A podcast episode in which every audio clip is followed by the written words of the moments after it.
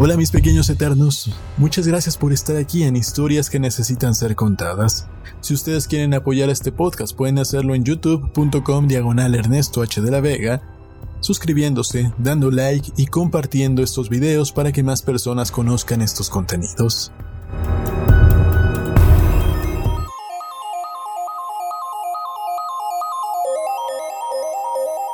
Hoy presentamos Ciclo Vital, Invariable, de John R. Pierce. Ustedes ya conocen a grandes rasgos las características de Homer Green, así que me ahorraré la descripción de su persona y sus circunstancias. Aunque yo también conocía sus detalles y algunos más, no dejé por ello de sentir una cierta extrañeza imposible de traducir en palabras al verme vestido con aquellas ropas tan anticuadas, en aquel ambiente tan distinto del mío, y encontrarme frente a frente con Homer Green. La casa no es más extraña de lo que aparece en las imágenes. Rodeada de los otros edificios del siglo XX no debe ser muy distinta de la estructura original y de su entorno. Entrar en ella, pisar sus alfombras, contemplar las sillas cubiertas de tela y llenas de lanilla. Ver los implementos de fumar, tocar y escuchar un receptor de radio primitivo. Aunque en realidad funcione gracias a diversas transcripciones auténticas. Y por encima de todo, contemplar la chimenea de verdad me causó una profunda sensación de irrealidad pese que me había preparado para ello. Green estaba sentado en una silla junto a la chimenea escondida como era habitual encontrarle, con su perro a los pies. Aquel era quizás, pensé yo, el hombre más valioso del mundo. Sin embargo, no podía quitarme de encima la sensación de irrealidad que producía aquel ambiente físico en que me hallaba. También él me parecía irreal. Me dio lástima. La sensación de irrealidad se prolongó durante el formalismo de mi autopresentación. ¿Cuántos habrían pasado ya por ahí? Naturalmente, podía acudir a los registros para saberlo. Soy Carrio, del instituto. No nos conocemos, pero me han dicho que se alegraría de verme. Green se levantó y me tendió la mano. La estreché obedientemente, haciendo aquel saludo tan extraño para mí. Me alegro de verle. Estaba dormitando un poco ahí sentado. El tratamiento ha sido un poco fuerte y me parece que me tomaré unos días de descanso. Espero que los efectos sean permanentes. ¿No quiere sentarse? Los dos tomamos asiento frente al hogar. El perro que se había levantado volvió a tenderse enroscado a los pies de su amo. Supongo que querrá medir mis reacciones, ¿verdad? Más tarde, no hay prisa. Qué cómodo está uno aquí. Green se distraía fácilmente. Se relajó fijando la mirada en las llamas. Aquella era una buena oportunidad, me dije y empecé a hablar con voz resuelta. Parece un buen momento para discutir de política, ¿no cree? Sobre las intenciones de los suecos y sobre si los franceses empapan nuestros pensamientos de alegría. Yo había pensado, por lo anotado en los registros, que la mención de la política tendría algún efecto. Pero uno no deja la política para empapar sus pensamientos de alegría. Uno la estudia. No proseguiré con la conversación. Ustedes pueden leerla completa en el apéndice A de mi tesis, Visión de la Política y Lenguaje del siglo XX, la charla con Homer Green fue breve, como ya sabrán. Podía considerarme afortunado de haber podido verle, y más afortunado aún de haber acertado al inicio con un tema adecuado. Por alguna razón no se me había ocurrido pensar hasta entonces que los políticos del siglo XX creyeran realmente, o pensaran creer en lo que decían, o que verdaderamente consideraran sus palabras cargadas de importancia que a nosotros no nos parecen sino frases sin sentido o irrelevantes. Resulta difícil de explicar una idea tan extraña. Quizás un ejemplo ayude a expresarla. Por poner un caso, ¿consideran ustedes que un hombre acusado de hacer una determinada declaración podría responder en serio diciendo que no tengo por costumbre hacer declaraciones de este tipo? ¿Creerían ustedes que esto significaría que el hombre ni siquiera había hecho tal declaración? ¿O que incluso si lo hubiese hecho, considerara sus palabras como una especie de caso especial y no valorase su respuesta como evasiva? Siempre que intento sumergirme en el siglo XX considero acertado hacerme estas conjeturas. Sin embargo, jamás se me habría ocurrido planteármelas antes de hablar con Green. Qué valioso resulta este hombre. Ya he mencionado que la conversación registrada en el apéndice A es muy breve. En efecto, no era necesario continuar con el tema de la política una vez captada la idea básica. Los registros históricos sobre el siglo XX son mucho más completos que la memoria de Green, y el tema ya ha sido estudiado en profundidad. Lo útil y sugerente de la entrevista con Green no era la información pura y limpia, sino el contacto personal, la infinita variedad de combinaciones, la estimulación de la cálida relación humana. Así pues, ahí estaba yo con Green y disponía de casi toda la mañana. Ya saben ustedes que él puede decidir libremente el horario de sus comidas y que solo recibe una visita entre comida y comida, así que no íbamos a sufrir interrupciones. Me sentí agradecido y favorablemente dispuesto hacia Homer, y al mismo tiempo algo trastornado en su presencia. Deseaba hablar con él acerca de lo más querido para él. No había ninguna razón para no hacerlo. Tengo registrado el resto de la conversación aunque no la he publicado. Acaso sean solo trivialidades, pero tiene un gran significado para mí. Quizás no sean más que recuerdos e impresiones personales, pero he creído que le gustaría conocerlos. ¿Qué le llevó a realizar su descubrimiento? Las salamandras. Las salamandras. El relato que obtuve de sus experimentos sobre la regeneración perfecta es, naturalmente, lo que se ha publicado. ¿Cuántos miles de veces se habrá expresado ya? Y sin embargo, juro que he detectado variaciones respecto a los registros. Las combinaciones posibles son realmente casi infinitas. No obstante, los puntos principales aparecieron en el orden normal. La regeneración de los miembros de las salamandras condujo a la idea de lograr la regeneración perfecta de los órganos humanos. Es decir, la curación de las heridas sin dejar cicatrices, consiguiendo una réplica perfecta del tejido dañado. La reposición del tejido, cuando el metabolismo es normal, no de modo imperfecto como sucede en el organismo al envejecer, sino de manera perfecta e indefinidamente. Ya lo habrán visto en animales en la técnica de biología coercitiva. Me refiero a esos pollos cuyo metabolismo reemplaza los tejidos pero de manera siempre exacta, invariable, sin cambiar jamás. Resulta perturbador pensar en algo parecido en un ser humano. Homer Green parecía muy joven, tanto como yo, solo que él desde el siglo XX. Cuando Green concluyó su explicación, incluido el momento de la inoculación de la sustancia en su propio cuerpo, aventuró una profecía. Confío en que esto funcione y lo haga indefinidamente. Funciona, Dr. Green, indefinidamente. No saque conclusiones precipitadas. Después de todo, ha transcurrido muy poco tiempo. ¿Recuerda usted qué fecha es hoy, doctor? 11 de septiembre de 1943, si quiere que sea aún más exacto. Doctor Green, hoy es 4 de agosto del 2170. Vamos, vamos. Si eso fuera cierto, yo no estaría aquí vestido de esta manera y usted tampoco iría vestido así. La situación sin salida habría podido prolongarse indefinidamente.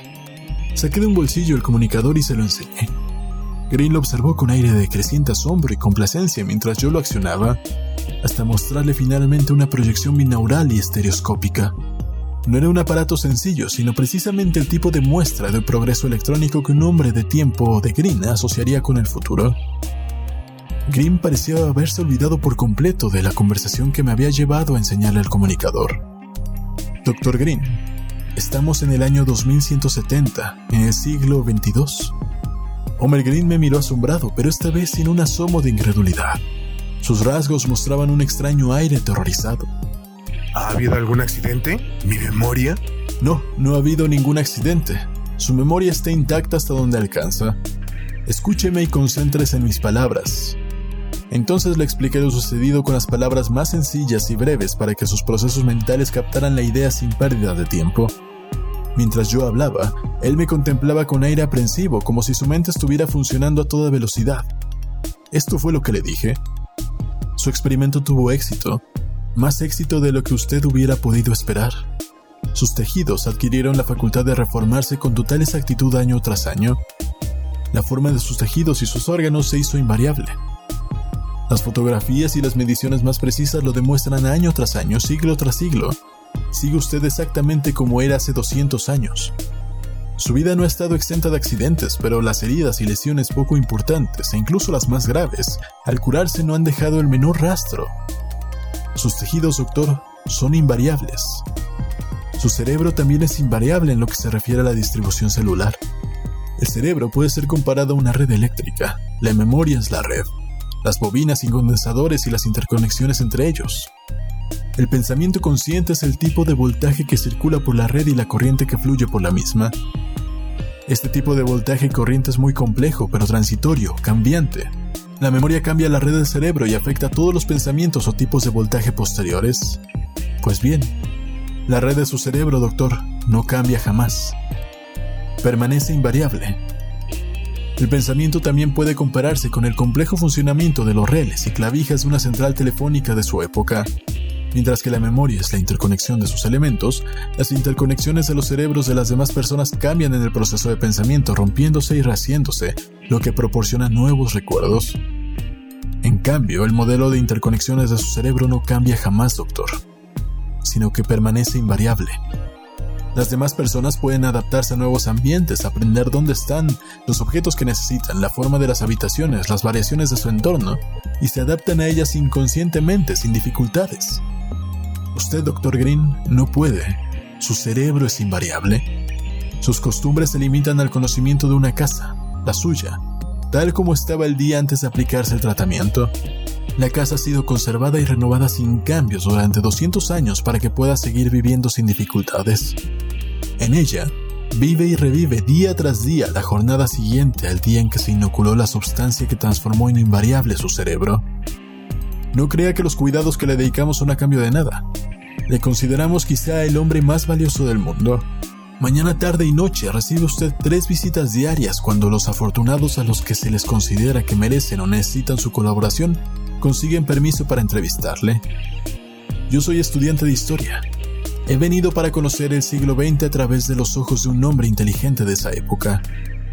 Y es usted una persona muy inteligente, una persona brillante, su mente ha sido analizada más profundamente que cualquier otra. Pocos cerebros son mejores que el suyo. He acudido a usted para saber a través de ese cerebro tan profundamente observador qué representaba la política para el hombre de su tiempo. Y he podido saberlo de una fuente inmediata y nueva. Su cerebro que no ha tenido influencias posteriores, que no ha sido modificado en el tiempo transcurrido, sino que sigue exactamente como era en 1943. Sin embargo, yo no soy importante. Otros investigadores mucho más importantes vienen a verle, principalmente psicólogos. Le hacen preguntas, después se las vuelven a hacer con ligeras diferencias y observan sus reacciones. En usted, los experimentos no se ven viciados por el recuerdo de los realizados anteriormente. Cuando se interrumpe su hilo de pensamientos, no queda en su cerebro el recuerdo de estos. Su mente permanece invariable, y estos psicólogos y científicos, que de no ser por usted, solo podrían extraer conclusiones generales de experimentos sencillos con multitudes de individuos diferentes, de constituciones y preparaciones distintas, pueden observar en usted indiscutibles diferencias de respuestas debidas a los levísimos cambios en estímulos. Algunos de esos hombres le han sometido a una actividad frenética, pero usted no se altera. Su cerebro no puede cambiar. Es invariable. Usted resulta tan valioso que parece que el mundo apenas podría avanzar sin su cerebro invariable.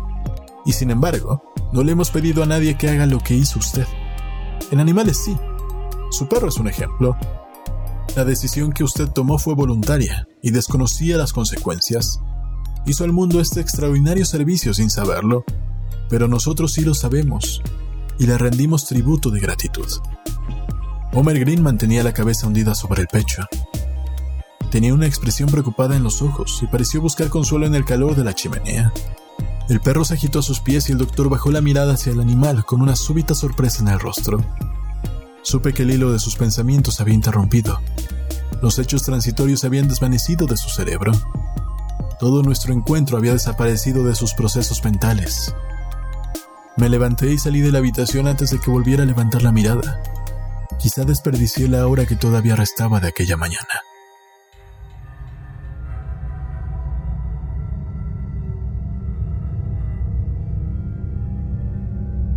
El Dr. John R. Price, nacido en 1910, fue director de los laboratorios de la compañía Bell Telephone desde 1952 a 1971. Posteriormente ha ocupado el cargo de profesor de ingeniería en el Instituto de Tecnología de California. Es uno de los científicos más distinguidos que ha escrito relatos de ciencia ficción, aunque solo se han publicado algunos de sus relatos cortos. Sus incursiones más celebradas en la ciencia ficción han sido como autor de diversos artículos que aparecieron en la revista Astounding Science Fiction, y cambió su nombre posteriormente por el de Analog. Él publicó sus relatos a partir de la Segunda Guerra Mundial, algunos de ellos bajo el nombre seudónimo de JJ Coupling. El profesor Pierce ha escrito 14 libros científicos y residió en Pasadena, California. Ahora lo que dijo Asimov acerca de invariable. La muerte es parte de la vida, En cierto sentido, la vida es inmortal. Cada molécula de ácido nucleico de un organismo vivo es una réplica de otra anterior, que a su vez lo es de otra y así sucesivamente hasta el mismo origen de la vida. Todos los ácidos nucleicos que existen hoy forman parte de una cadena ininterrumpida que ha resistido durante al menos 3.000 millones de años. En teoría, algunas moléculas de ácido nucleico en concreto pueden haber sobrevivido durante eras geológicas, aunque las probabilidades en contra son astronómicas. No obstante, si dejamos de lado las moléculas únicas y nos centramos en los organismos constituidos por las muchas células, formadas a su vez por muchas moléculas, todas las formas de vida, por longevas que sean, acaban por morir. Los seres humanos están en mejor situación que la mayoría de los seres vivos. Los mamíferos normales poseen un corazón que late mil millones de veces hasta que les sobreviene la muerte. Cuando mayor es el tamaño del mamífero, más lento es el ritmo cardíaco y más larga es su vida. Una musaraña apenas vive un año, mientras que un elefante puede alcanzar los 70, y algunas ballenas de gran tamaño posiblemente hasta los 90. En cambio, los seres humanos, mucho más pequeños que elefantes y ballenas, pueden alcanzar una edad de 115 años y poseen un corazón que late hasta 4 mil millones de veces antes de detenerse. Por supuesto, es sorprendente, y todavía desconocemos el porqué. Pero incluso el ser humano acaba por morir y debemos admitir esa muerte como una necesidad para el bien común de la especie. Si no muriera nadie y siguieran naciendo niños, la Tierra se llenaría rápidamente, y en un puñado de miles de años lo mismo sucedería con el universo. En el supuesto que pudieran diseñarse medios para trasladar fácilmente a los seres humanos a planetas situados en torno a otras estrellas. No obstante, las personas sueñan con la inmortalidad y podemos sospechar que si el precio de la inmortalidad fuera la eliminación de nuevos nacimientos, mucha gente lo aceptaría. Quizá optarían por la vida para una generación a costa de la no vida de cualquier generación futura. Esto no solo sería egoísmo, sino que representaría la muerte de la especie. Los niños no solo tienen cerebros jóvenes, sino cerebros nuevos, cerebros y cuerpos que contienen nuevas combinaciones de ácidos nucleicos capaces de producir cosas nuevas, de razonar, de crear, de solucionar las situaciones de modos diversos a como lo hicieron las generaciones anteriores. Esos niños introducen también nuevas mutaciones que pueden llevar a una posterior evolución. En resumen, la muerte del individuo significa un cambio y una vida nueva, una vida mejor para la especie. Al contrario, la inmortalidad del individuo significa la inmutabilidad de la especie, las mismas mentes siguiendo siempre el mismo camino, la estupefacción, la decadencia irremisible de la especie hasta su extinción. En cierto modo, esto puede aplicarse al individuo con un ejemplo de la vida diaria. Mientras vivimos cambiamos constantemente y con la edad nos deterioramos. Si nos salvamos de accidentes y enfermedades y alcanzamos la decadencia final de la senilidad, el deterioro llega a tal punto que nos resulta un alivio morir y descansar por fin. ¿Cuál es la alternativa? ¿No deteriorarse? ¿No cambiar? Y sin embargo, ¿es eso preferible? Ya vimos lo que tiene que decir al respecto Pierce en Invariable. Isaac Asimov.